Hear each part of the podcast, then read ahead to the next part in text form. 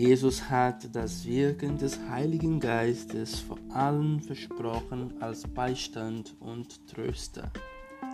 Er wird an alles Wichtige erinnern und es immer besser verstehen lassen. Er schenkt Freude am Wort Gottes und an allem Guten. Er öffnet einen Blick aus der Perspektive Gottes auf die Welt und lässt seine Spuren erkennen. In den Menschen, in der Schöpfung, in den Ereignissen, ermahnt und hilft auf einen Weg der Liebe Böses zu überwinden.